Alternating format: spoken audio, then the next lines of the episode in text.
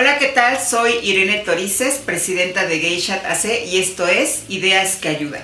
El día de hoy, en 10 preguntas al especialista, vamos a hablar de transexualidad y para ello nos acompaña de nueva cuenta Jorge Alejandro Peña. Él es médico, epidemiólogo y sexólogo. Hola Jorge, ¿cómo estás? Hola Irene, muchas gracias por la invitación. Con mucho gusto estar aquí. Bueno, pues la primera pregunta para que quienes eh, visitan ideas que ayudan tengan claridad, aunque ya hemos abordado esta diferencia en los términos en otros momentos. ¿Cuál es la diferencia entre sexo y género? Sí, sí, claro, bueno, es importante empezar hablando de esto por, por el tema y hay que saber bien la diferencia, ¿no? Sexo son todas esas eh, características adquiridas, anatomofisiológicas, adquiridas biológicamente, ¿sí?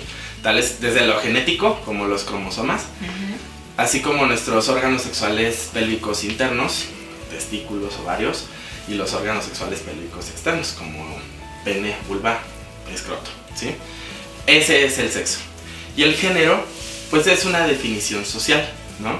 Y está va en base a las expectativas que se tienen de la conducta, de los roles, de las emociones, del sexo otorgado. Y es muy importante contextualizarlo en un momento histórico. Porque, por ejemplo, no es lo mismo ser una mujer ahorita, hoy en día, que una mujer hace 100 años, ¿no? Esa es la diferencia entre sexo y género. Ok. Y eh, ahora se habla de, en esta diversidad sexual, de términos como transvestidad, transexualidad y transgeneridad.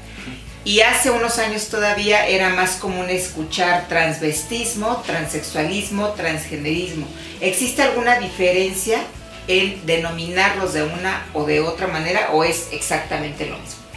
Los términos son correctos, no es que ya estén desuso uno o el otro sea el más usado, pero va más en base, por ejemplo, a transvestidad o el terminar en idad habla de identidad. Y el terminar en ismo habla más en la acción de. Entonces, cuando hablamos de transvestidad. O en el gusto de. O en el gusto de practicar algo. Así es. Okay. Entonces, el idad es simplemente pertenece a una identidad. ¿sí? Yo me identifico como transvesti, yo me identifico como una persona transgénero o yo me identifico como una persona transexual. Así yo practico el transvestismo. ¿Me explico? Sí. Ahí está la diferencia. Entonces, tiene que ver con esta cuestión de saberse, como se decía o como se sigue diciendo en algunos ámbitos académicos, no eh, perteneciente al cuerpo físico, en el caso de las personas eh, transexuales, con el que nací, sin embargo, sino que mi identidad es la de el otro sexo. Por eso transexualidad, porque es una cuestión de cómo me percibo yo, cómo me siento y cómo me vivo. Jorge, ¿y cuál, cuál sería la diferencia entre transvestidad, transexualidad y transgeneridad? Ok. Así es, este, porque mucha, en, muchas personas existe la confusión de términos. Eh, la transvestidad es simplemente una expresión. Es una expresión eh, comportamental de la sexualidad en donde existe el gusto por eh, vestir la prenda perteneciente al otro género. Este puede ser con un fin erótico o no erótico. Y también puede ser parcial, es decir, desde vestir una o varias prendas, o total. Y en cuanto al tiempo, puede ser eh, este, ocasional, eh, puede ser incluso profesional. Hay gente que transviste por, por, trabajo y puede ser permanente también. ¿sí? El, O sea, ocasional puede ser cuando me voy de fiesta con mis cuates o con mis cuatas y en ese momento me transvisto. Eh, eh, me dijiste el otro que es eh, profesional, que es cuando me dedico a este tipo de shows y entonces solamente es una cuestión laboral o de trabajo. Y, el otro, el permanente, es cuando todos los días como Lady Tacos, salgo a vender mis tacos transvestida y no solamente es una cuestión de trabajo, sino es un vivirme todos los días en esta, en esta forma de transvestismo. Así es. O de transvestida. Así es, esa es, la, definición de la transvestida. En el caso de las personas transgénero o de la transgeneridad, es esa este, discordancia entre la identidad de género, el cómo me identifico, el, con el género que me identifico, y, con, eh, y el sexo otorgado. Es decir, este, yo soy una persona, eh, por decir un ejemplo, que este, tengo órganos sexuales masculinos porque con ellos nací, pero yo me vivo, yo me identifico como una mujer. La diferencia con la transexualidad es que en la, eh, en la transexualidad se enfoca más en el cuerpo y hay una discordancia en el cuerpo, es decir, no, no, no, no, no hay una concordancia entre, No me siento a gusto con el cuerpo que Así es, con el cuerpo que tengo, en, específicamente en caracteres sexuales. Sin embargo, no se necesita de llegar a hacer una modificación en los, en los órganos sexuales para este, poder identificarse como una persona transexual. Ok, a ver, entonces para que me quede muy clara la diferencia y también a quienes nos visitan en Ideas que Ayudan, la diferencia entre la transgeneridad y la transexualidad, en donde suele haber más confusión, es que en la transgeneridad no hay una un disgusto con el cuerpo. Así es. No estoy buscando transformarlo de manera que me pueda vivir en el género con el que me identifico. En la transexualidad sí hay un disgusto con el cuerpo y entonces puede ser que busque yo ciertas alternativas para transformar, ya sea y llegar a ser lo más parecido a el género con el que me identifico. ¿Es así? Es así, no necesariamente tiene que haber una búsqueda o, lo, o llegar a hacerlo en las modificaciones del cuerpo, pero va, va hacia el cuerpo y el transgénero va hacia más el modo de vivirse como un hombre o como una mujer. Ok, va más hacia el rol que ejerzo en la sociedad que hacia la forma en cómo me percibo desde el cuerpo con el que me tocó nacer. Así es. Correcto. ¿Cuál es la prevalencia de la transexualidad en nuestro país o en el mundo, para empezar? Bueno, eh, eh, actualmente en nuestro país, porque en el mundo varía mucho, pero en nuestro país es de 10 personas transexuales por cada por cada 10.000. Esto eh, en una relación de 2-1, de dos mujeres trans por un hombre trans. Son datos del 2016, los últimos datos que se tienen. Anteriormente eh, se, hablaba de 3 tres, mujeres trans por un hombre trans. Te estoy hablando de 10 por cada 10.000, pero sé que son muchos más, porque muchas personas no saben si son transexuales o transgénero. Entonces, a ver, ¿y cómo puedes no saber que no perteneces al cuerpo con el que naciste? Bueno, porque muchas personas eh, eh, tienen esa duda, pero no, no, o no necesitan una etiqueta, o simplemente... Eh, se viven desde siempre en el rol que se siente. Ajá, o, o quedan con la duda, porque nunca se acercaron con alguien que los pudiera orientar al respecto o nunca escucharon un programa o nunca escucharon una cápsula como la de ideas en donde hubiera gente especializada en aclararles sobre el tema. Así es, sí. Entonces se cree, o sea, son 10 por cada, por cada 10.000 documentados, pero se cree que son mucho más. ¿Y esto es en investigaciones científicas o es en un censo que hizo el gobierno mexicano, como el que ya merito viene, y en donde se hizo la pregunta específica de usted con qué identidad se vive. No dudo que haya de esas encuestas, pero sí, son datos de investigaciones eh, científicas con muestras, ¿no? Y, en base a las muestras, pues ya se, hace la escala y se hace ese aproximado, es una cifra estimada. Pero sí, se hablan de 10 de cada 10 mil. A otras partes del mundo, la que más destaca, por ejemplo, es el país de Holanda, que es uno de cada 10. Ok. A ver, hace rato hablabas de que por cada dos mujeres trans hay un hombre. Hay un hombre trans, así es. Es decir, dos mujeres biológicas o dos mujeres que se identifican, dos hombres biológicos que se identifican como mujeres así es. por una mujer biológica que se identifica como hombre. Sí, en, este caso de dos mujeres trans, una mujer trans es, por así decirlo, eh, una persona que nace con características biológicas de hombre se identifica como mujer. Ok, sí, ya me quedó ahora sí más claro. Eh, durante mucho tiempo, estos tres eh, aspectos de la vida de las personas, la transversidad, la transgeneridad y la transexualidad, estuvieron eh, tipificados o estuvieron metidos dentro de lo que es el eh, la Biblia, por decirlo de alguna forma, de los psicólogos y psiquiatras, que es el DSM ahora en su quinta versión. ¿sigue considerándose como una patología, como un trastorno o como una enfermedad o ya no se considera ninguna de estas eh, condiciones? Sí, desde luego es un rotundo, ¿no? La, la transexualidad no es una enfermedad. La Organización Mundial de la Salud maneja un catálogo de enfermedades, que, es el, que por sus siglas es CIE, Catálogo Internacional de Enfermedades, eh, número 10, que es la que llevamos usando décadas, pero está, eh, está por entrar en el 2022 el CIE 11. En el CIE 11 ya no entra la transexualidad como una enfermedad. Entra a lo que, lo que le llaman una incongruencia de género. ¿sí? Eh, y esto, bueno, la, gente se preguntará, bueno, pues no más cambiarle el nombre por otro nombre. No, en realidad sí es un gran avance porque no debemos olvidar que estas personas necesitan acceder a los servicios de salud.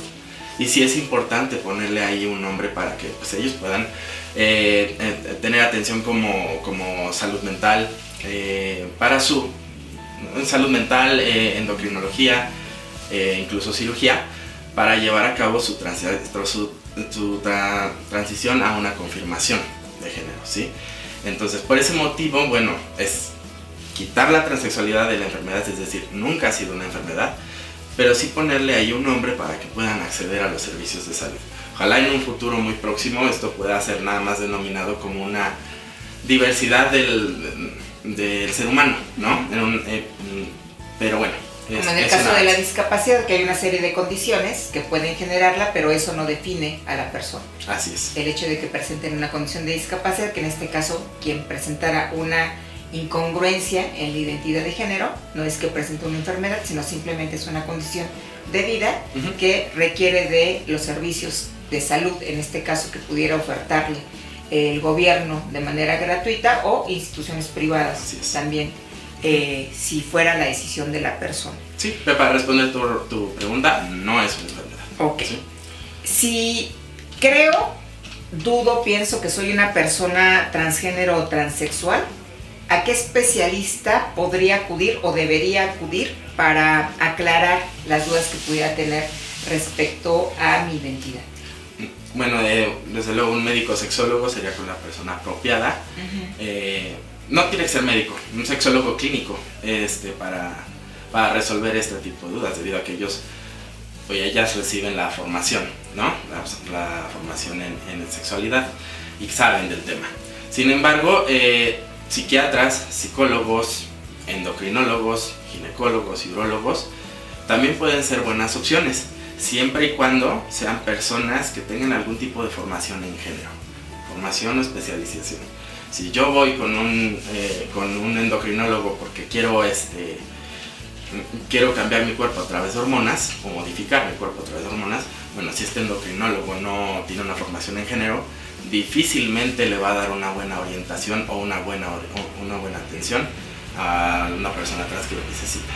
Aunque tenga algunas bases de sexualidad humana, eso no lo hace eh, capaz, por ponerle algún adjetivo, de eh, atender o de prestarle sus servicios a una persona transgénero, transgénero o transexual. Así es, porque yo se los digo, en la escuela de medicina no nos enseñaron educación sexual. Y no, no, no somos capaces de, este, de darle la atención que necesitan. Pero pues un médico, un, un sexólogo clínico o una, un especialista de otra rama, pero con alguna formación en género, lo puede hacer. Ok. Y esta me lleva a la siguiente pregunta también. Si no estoy conforme con mi cuerpo, ¿el propio sexólogo clínico puede hacer algo para ayudarme a realizar este tránsito del sexo biológico con el que nací a el sexo con el que me identifico o el género con el que identifico o tiene que ser necesariamente un médico especialista en alguna rama? Sí, bueno, un sexólogo clínico que cuente con la especialización en el manejo hormonal sería la persona indicada para, para poder este, ayudar a las personas trans que así lo necesiten. Hay personas trans que no desean y no necesitan hacer ninguna modificación. Claro, depende de cómo la persona lo requiera se pueden hacer modificaciones, ya sean hormonales, que es este, a, través de la toma de, hormonas, por ejemplo, incrementar cadera, eh, grasa corporal distribuirla de, distinta manera o, a crecer este, el músculo, pues es un tratamiento hormonal. Pero también está el tratamiento quirúrgico, ¿no? Y aquí, bueno, también sería, aquí sí solo exclusivamente con cirujanos plásticos que igual tengan una formación en género y aquí es donde se pueden, por ejemplo, eh, eh, hacer este, mastectomías o bien eh, colocar implantes o hacer este, modificaciones faciales.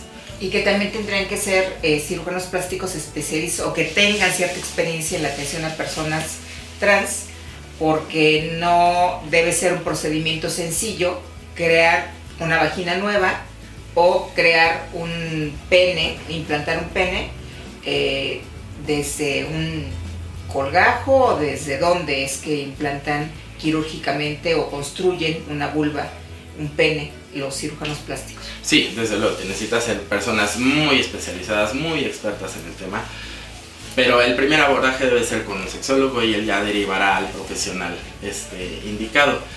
Y sí, necesita ser gente muy especializada porque desde luego no son, no son este, procedimientos mm, comunes. ¿Los niños y las niñas pueden ser transexuales?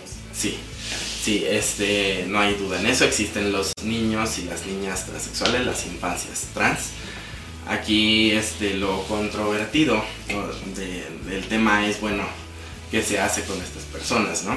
Y yo lo que te diría es muy sencillo. Bueno, estas personas sí necesitan un apego eh, de un profesional de la salud muy estrecho y a través de muchos años y que cuente con un equipo multidisciplinario, que también lo vea salud mental, que lo vea este, y sobre todo apoyo de los padres de familia, padres y padres de familia y de las personas cercanas a estos niños y niñas que se viven como trans. Lo más importante es no, eh, o más bien, siempre validar la, la identidad de género con la que los niños y niñas trans se viven, ¿sí? nunca descalificarlos a los padres la pregunta más frecuente que, hacen es, pero es que ¿cómo le vas a hacer un tratamiento hormonal? Pero ¿cómo le vas a hacer una cirugía? ¿Qué tal que se arrepiente? ¿No? Esa es como la, frase que más se escucha o que escucho yo de los padres de familia. Es decirle que todos los casos son individuales, mm, no se decide de la noche para mañana y desde luego en un niño o una niña trans no se hace tratamiento hormonal ni, ni reasignación de, de órganos sexuales a través de cirugía lo que se puede hacer es una, una pausa, una pausa a la pubertad, la cual eh, es completamente reversible. Eso nos da, y no, y no necesariamente se da en todos los niños y las niñas trans. Pues repito, se individualiza cada caso a quien lo necesite, pero es importante que sepan que esa pausa nos da tiempo, nos da tiempo para, para saber si el niño o la niña trans decide hacer una transición y confirmación hacia el género opuesto o no. Y si decide que no, se reinstala la pubertad tal y cual tenía que llevarse a cabo. Y para esta pausa se requiere del uso de fármacos. Sí. Para detener la pubertad. Sí, sí, sí. Desde lo manejo endocrin, endocrinológico, pero por eso es un equipo muy estrecho, multidisciplinario, con el niño y la niña trans. ¿Y cuándo se empieza el tratamiento para hacer esta pausa? En cuanto empiezan a aparecer los caracteres, los primeros signos de los caracteres sexuales secundarios o antes. Eh, Tiene que hacerse una serie de pruebas de laboratorio para identificar si ya están apareciendo las hormonas que provocan la aparición de estos cambios. O no sé, me imagino en el caso de una niña biológica que se vive como hombre cuando aparece el botón mamario, que es el primer signo de que ya viene la pubertad, ¿es cuando se empieza el tratamiento farmacológico o se inicia antes? Lo ideal es que se inicie mucho antes, eh, que inicien los, caracteres sexuales, pero pues el caso se individualiza. Lo que se ve es entre más, más este, precoce se, se haga el stand-by de la pubertad, mejor le va a ir pero te repito, no todos necesitan hacer ese, esa pausa y no todos van a llevar a cabo esa, esa, esa transición hacia el género opuesto. Se individualiza cada caso. Si ya se instaló la pubertad, aún así se pueden hacer cambios, ¿no? Pero pues entre más precoz sea este, esa pausa, mejor. Me imagino que esto permite que las niñas y los niños vivan de manera distinta justamente su infancia y su pubertad y tomen decisiones más acertadas eh, respecto a su reasignación en la vida adulta o cuando lleguen a la mayoría de edad. Claro, hay indicaciones muy específicas para saber quién, a quién sí se le va a dar la pausa y a quién no. Y son, son factores biológicos, son, son factores psicológicos y son factores sociales. Perfecto. Y esto me lleva a la siguiente pregunta. Eh, ¿Existen en México protocolos y clínicas que brinden atención a las personas trans independientemente de su edad en, en nuestro país? Ok.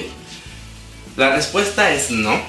Sin embargo, debo de hacer una mención este, específica acerca de la clínica especializada Condesa, que es una clínica este, perteneciente a los servicios de salud pública del Distrito Federal es la única que da atención a personas trans, ¿no? Y cuenta con un catálogo de servicios y gente especializada en, trans, mm, desde, que va desde salud mental hasta endocrinológico y, psicología.